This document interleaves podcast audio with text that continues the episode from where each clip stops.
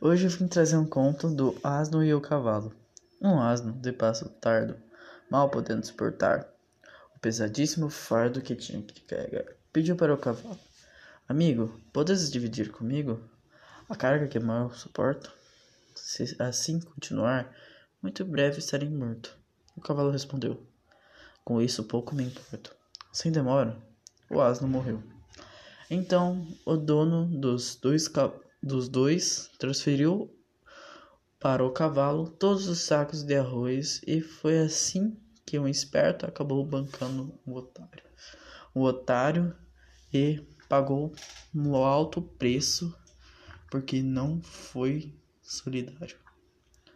O conto é bem curto, sim, mas é pra gente ficar ligado das coisas que, se a gente não tipo, ajudar alguém próximo, é que a gente pode meio que sofrer as consequências que ele pode, que ele sofre, entende?